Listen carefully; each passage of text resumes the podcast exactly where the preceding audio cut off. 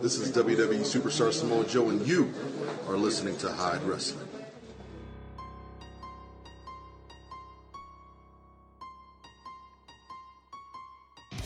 Bienvenido seas al Imperio.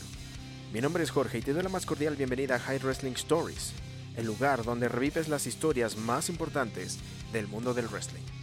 Me es un gusto tenerte aquí de regreso si es que vienes de capítulos anteriores y la verdad es que estoy muy agradecido porque ya casi llegamos a las 100 reproducciones de los 6 capítulos que hemos sacado. Con este séptimo a fuerzas se logran los 100 y eso es maravilloso. Para los 6 capítulos que hemos tenido pues es un gran avance, pero no, no dejemos que solo se quede aquí. Así que te invito a que compartas con tus amigos para que más gente nueva llegue si es que este proyecto te gusta. Y así cada vez seamos más y más. De por sí, ya en Twitter, el lunes pasado en Monday Night Raw llegamos a los 200 seguidores, lo cual me hace demasiado feliz. Voy a seguir intentando dar, dar, lo mejor de mí. Igual podemos hacer colaboraciones después con algunos de los seguidores o como el, el, capítulo pasado en el cual uno de mis amigos hizo una pequeña intro. Pero eso, eso ya dependerá de lo que ustedes quieran, de lo que se pueda realizar y pues de lo que el tiempo vaya diciendo. Mientras tanto, aquí está otro capítulo nuevo en el cual espero que les guste y pues si les gusta, compartan con sus amigos como ya les dije. Así que para hacer, ya no hacer esta intro más larga, vamos a comenzar, ¿no?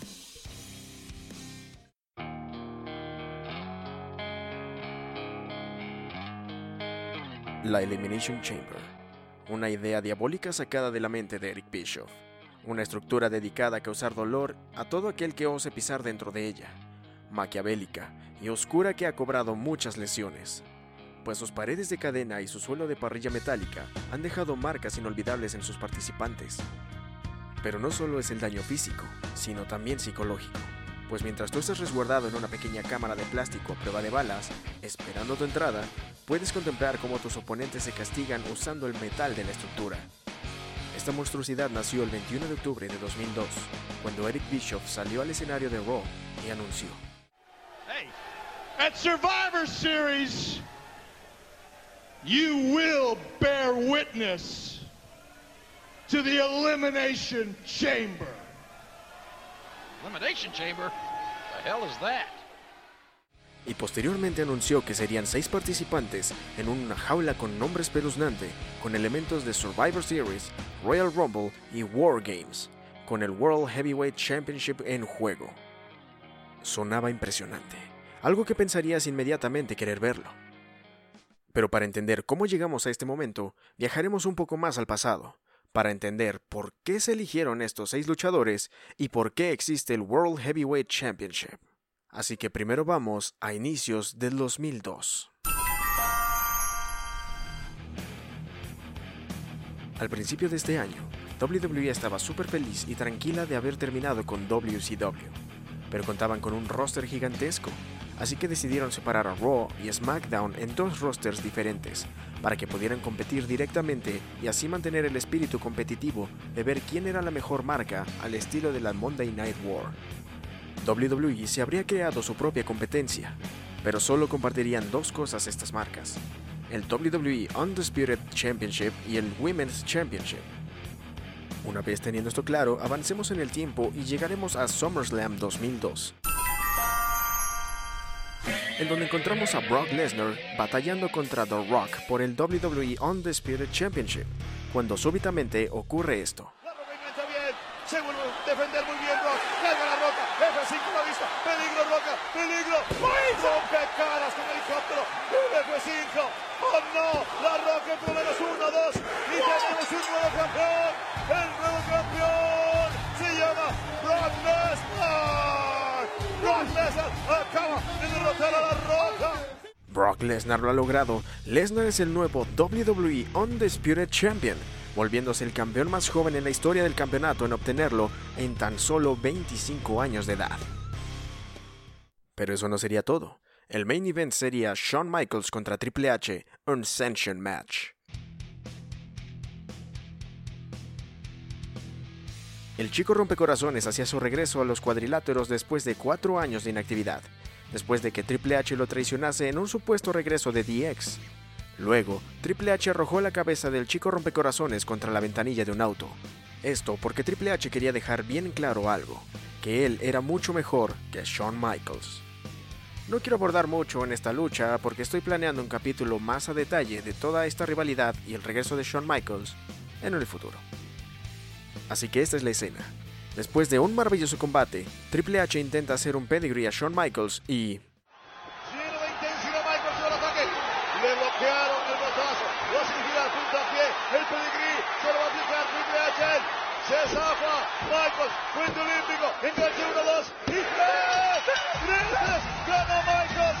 Ganó Michaels. Ganó Shawn Michaels. Lo imposible. Vamos, lo imposible. Ha sucedido. Shawn Michaels gana. El público se vuelve loco y todos están felices por él. Pero en plena celebración, Michael. ¿Qué te pasa aquí? Cuidado. ¡Oh, no! Le dieron con el vaso en la espalda. Triple H, ¿qué va a hacer? No, no. Señor árbitro. No permita esto. ¡Oh! Triple H le pega un martillazo en la espalda baja a Shawn Michaels que lo dejó temporalmente paralítico. El ambiente que segundos antes era de celebración se torna en un silencio absoluto. Los fanáticos tienen una cara de preocupación por Shawn Michaels, pues no se mueve. Los golpes que le dio Triple H fueron duros y secos a la zona lesionada. Triple H solo se va riendo por lo que ha hecho, mientras Shawn Michaels es llevado a camerinos en una camilla. Al día siguiente, en Monday Night Raw, Triple H se enfrenta a The Undertaker en una lucha por ser el contendiente número uno al título de Brock Lesnar. Triple H gana porque Lesnar le pega con el cinturón en la cabeza al enterrador. Pero eso no sería el final del show, pues Stephanie McMahon, la gerente general de la marca azul, está en Raw.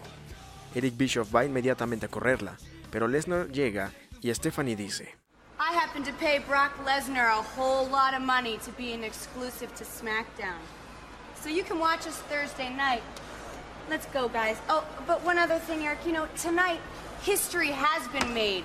Because tonight is the last night that Raw will ever see an undisputed world champion. Stephanie McMahon compró la exclusividad de Lesnar y de su reinado, pues es elección del campeón donde defender el título. No habría más World Championship para Raw. Pero Bischoff no se quedaría con los brazos cruzados. La siguiente semana, lo primero que hizo en cuanto empezó Raw fue salir al público.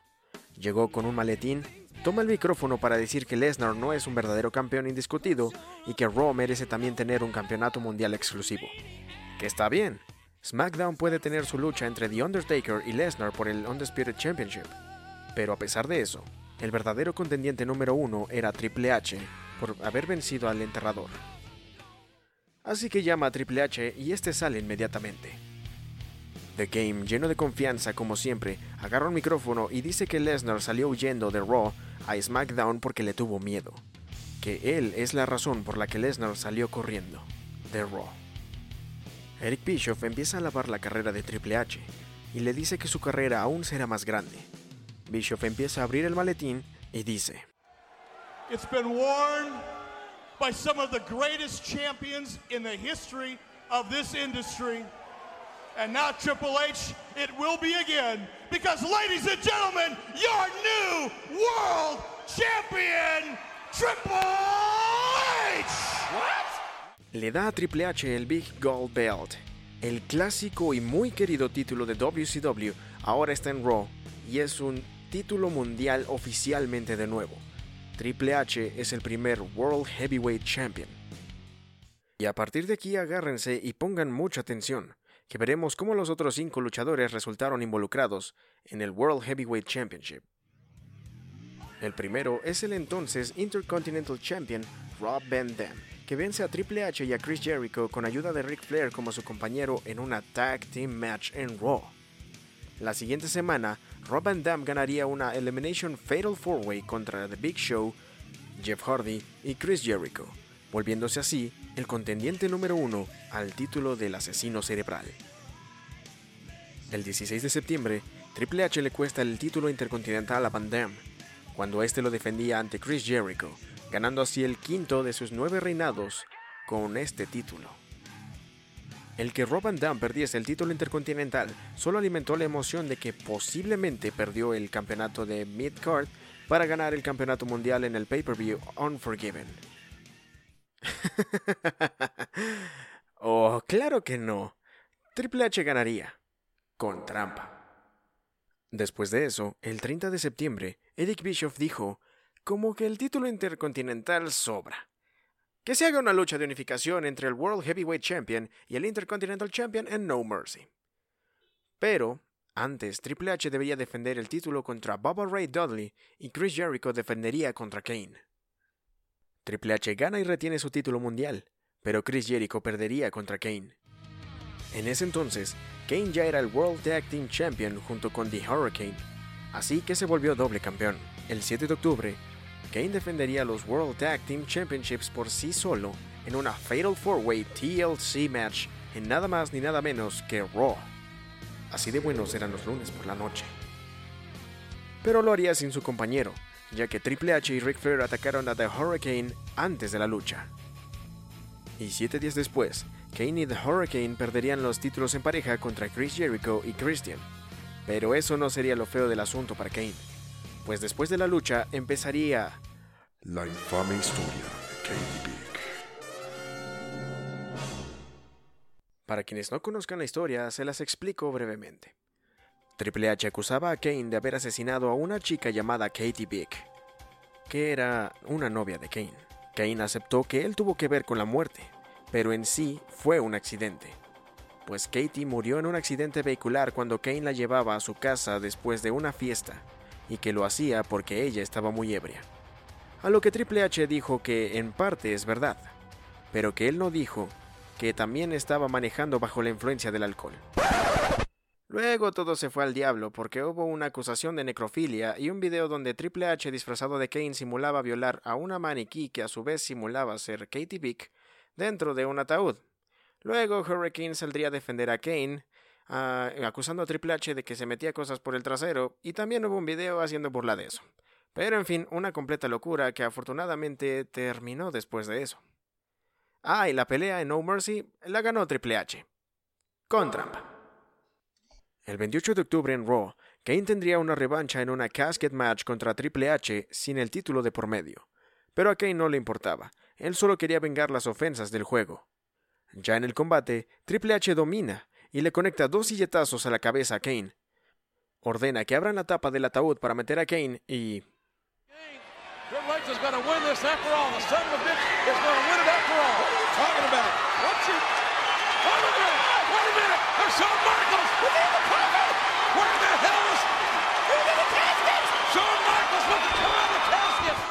Shawn Michaels estaba dentro del ataúd. Ha regresado y ataca a Triple H, le conecta una Switch Music a su Nemesis y se lo deja a Kane. Kane se levanta, le da un chokeslam al juego y mete a Triple H en el ataúd.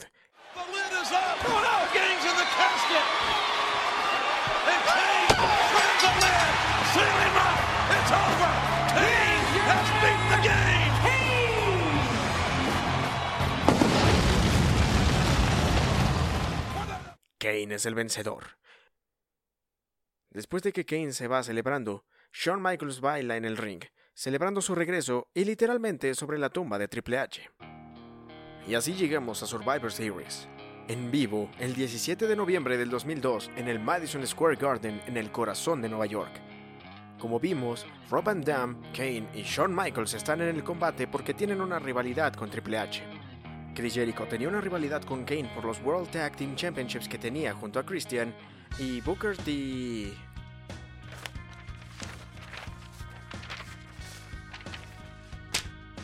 Ajá, aquí está. Después de una exhaustiva búsqueda, finalmente encontré que Booker T estaba en el combate porque tenía una rivalidad con Chris Jericho por los World Tag Team Championships junto con su compañero Goldust.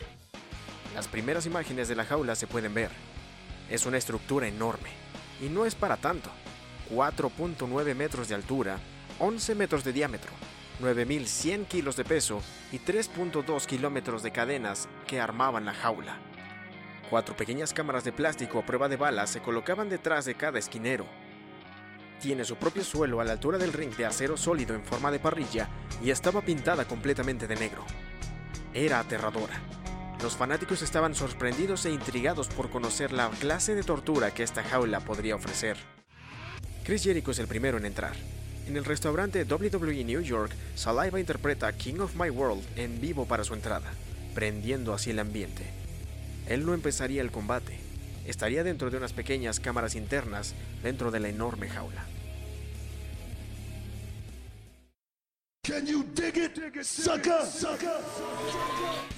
El segundo en entrar es Booker T. Entra completamente concentrado, pero no evita maravillarse con la tremenda estructura que tiene enfrente. También entra en una pequeña cámara interna. El tercero en entrar es Kane. Serio, fuerte, alcanza a saludar al público y prueba la dureza de las cadenas jalándolas con toda su fuerza, y se mete en una de las pequeñas cámaras internas que le asignaron.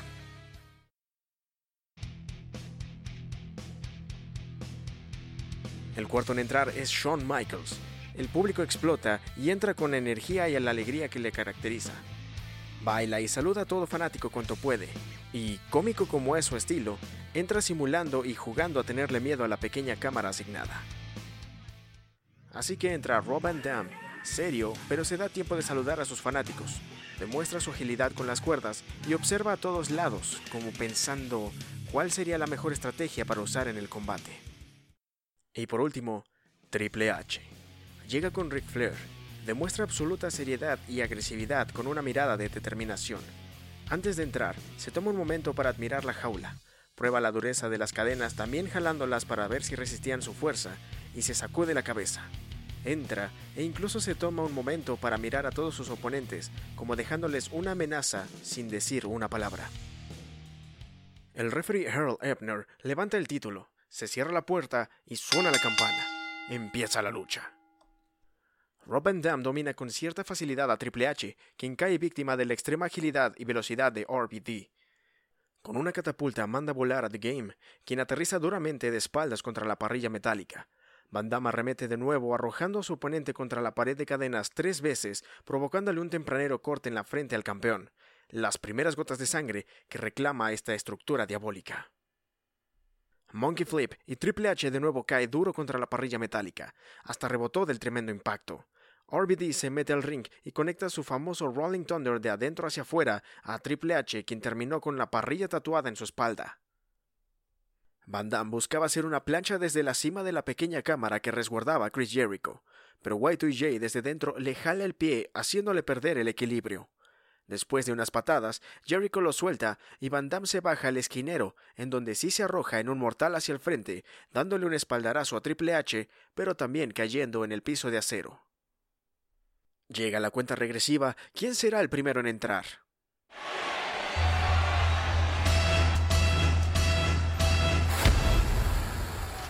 Chris Jericho entra en combate, pero rápidamente es reducido con las patadas artemarcialistas de Rob Van Dam.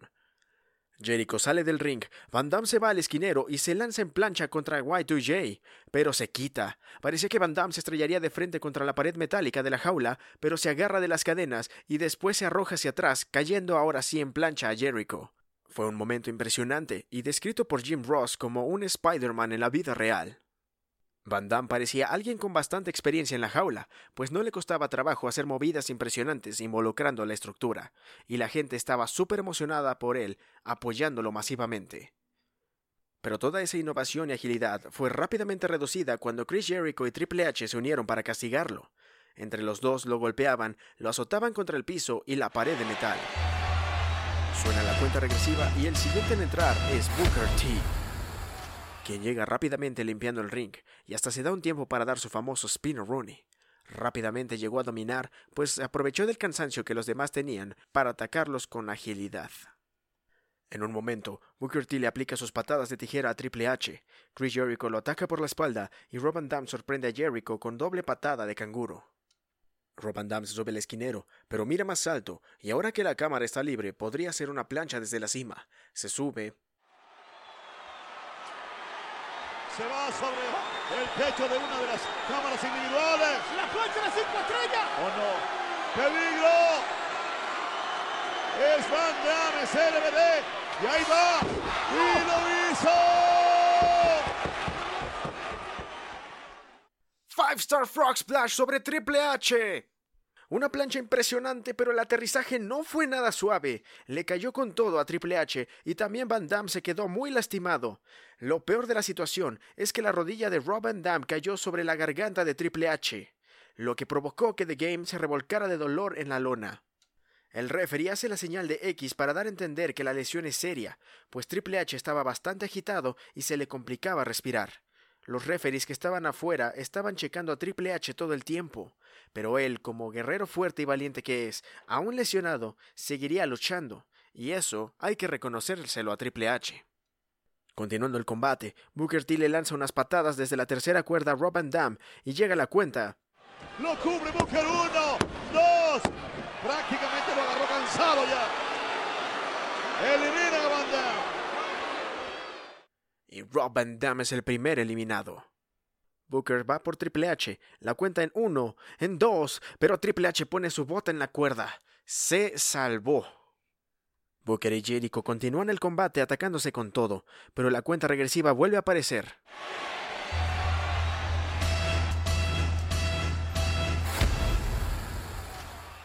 Kane es el quinto del combate y llega atacando a Chris Jericho y a Booker T. Kane saca a Jericho del ring, lo carga por encima de su cabeza como si fuera una lanza humana y arroja a Jericho de cara contra las cadenas de la pared. Pero eso no es lo peor, porque... ¡Uy! ¿Qué pasó aquí? Oye, se suponía que fuera irrompible. Oye, esto me preocupa. Kane arrojó a Jericho contra el plástico de una de las pequeñas cámaras, rompiéndose por completo, y también el cuerpo de Chris Jericho y eso le provocó un sangrado en la frente. Kane empieza a atacar a Triple H, pero como apenas puede mantenerse de pie, entonces va por Booker T.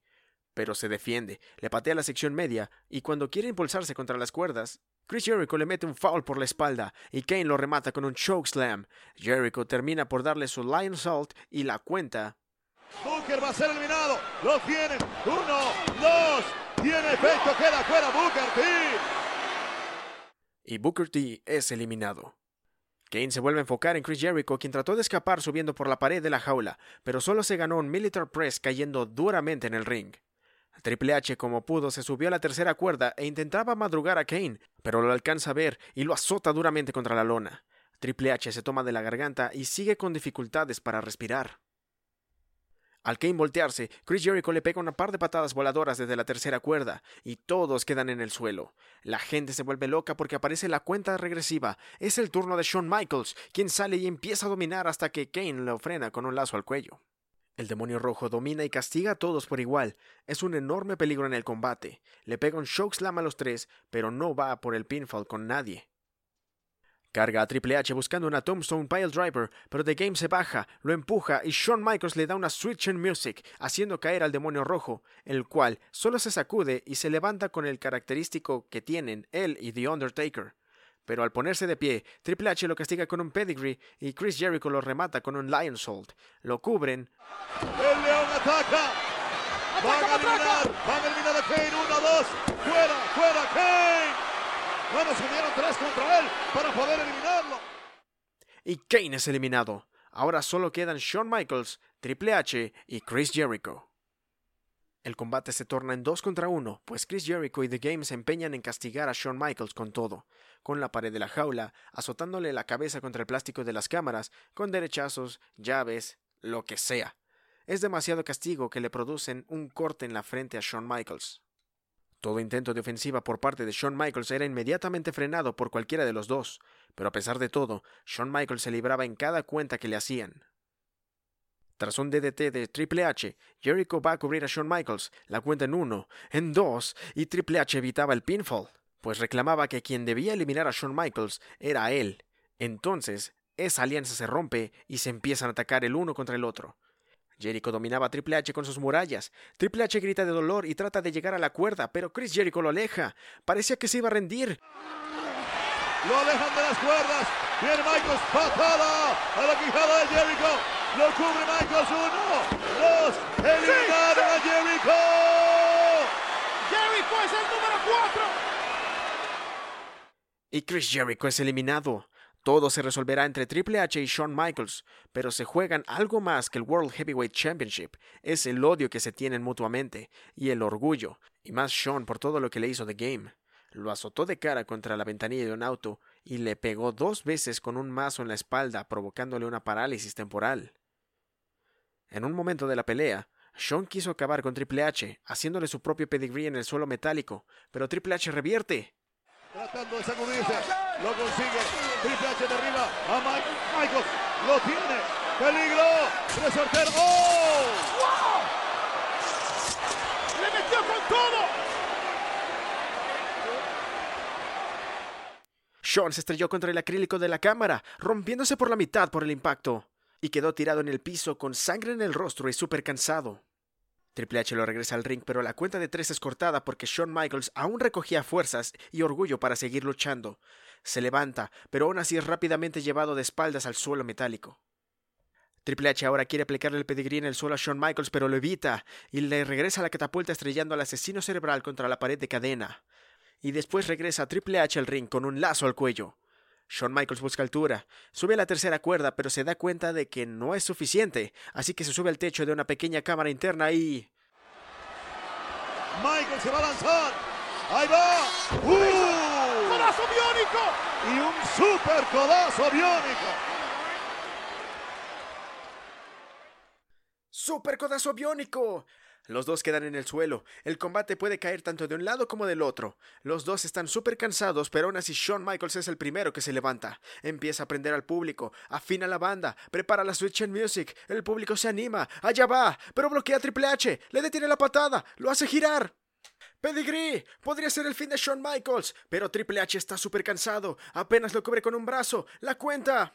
Cubre apenas con un brazo uno, dos y... ¡No, no, no, no, no! ¡Por poquito! ¡La gente! la- Y Shawn Michaels se recupera. Ambos se levantan. Shawn Michaels está mareado y Triple H se lanza con agresividad. Quiere terminar con Shawn Michaels con otro pedigree. And the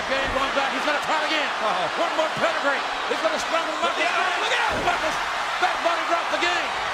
He came out of it. Sweet, sweet chin music. The cover. The cover. He's got it. Now.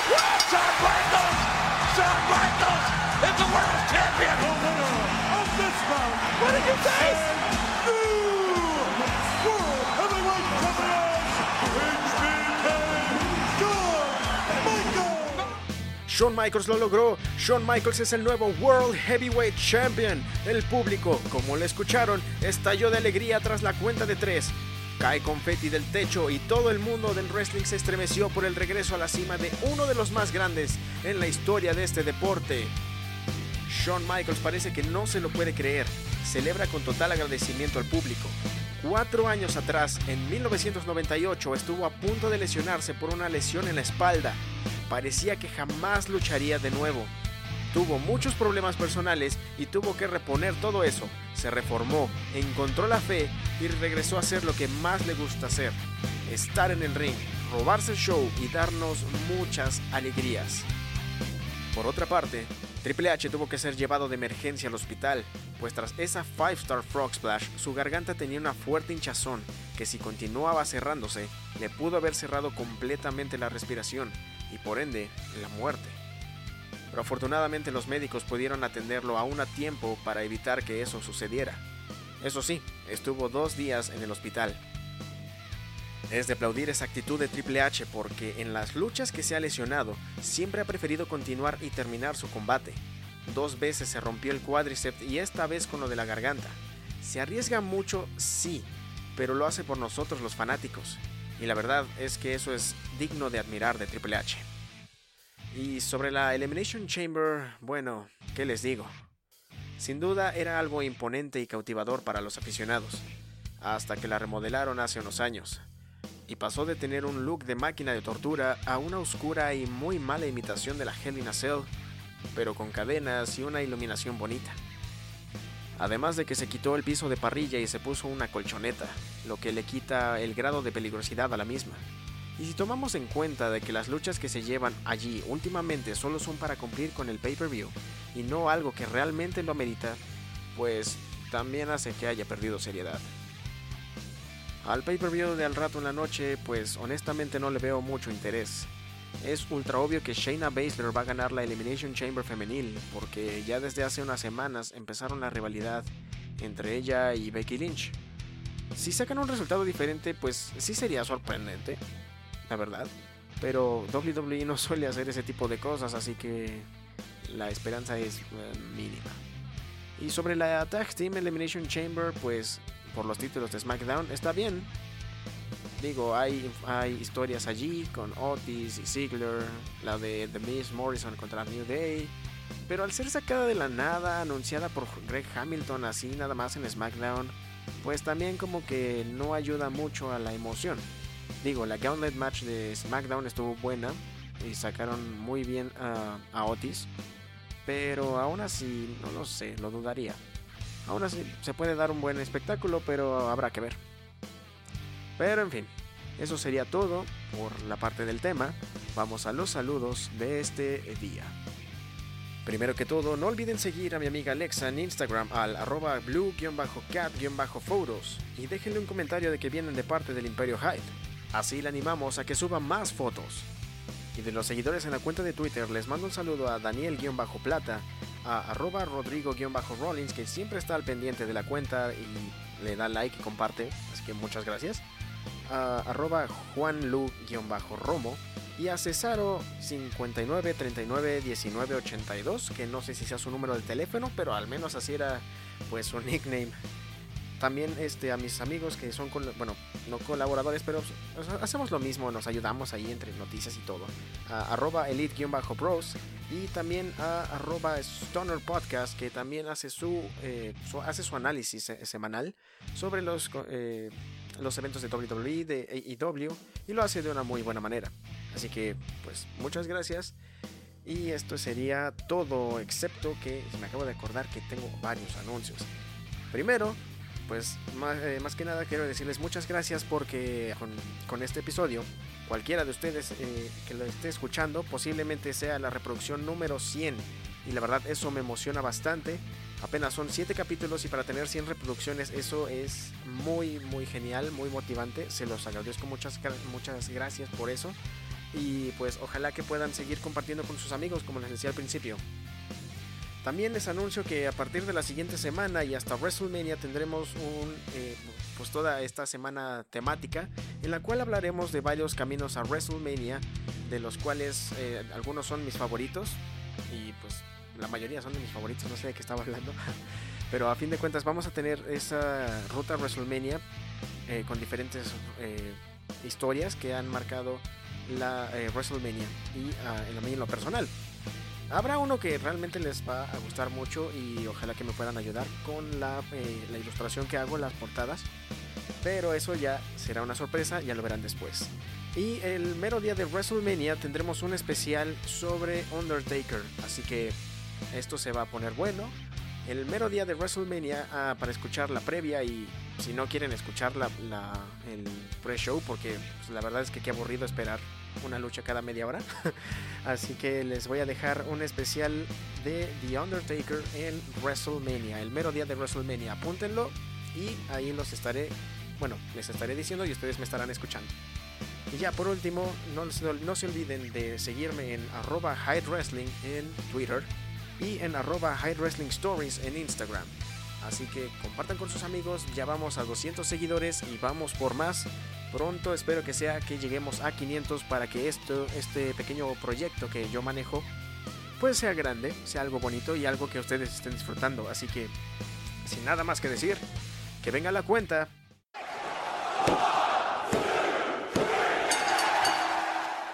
Y nos vemos en la siguiente.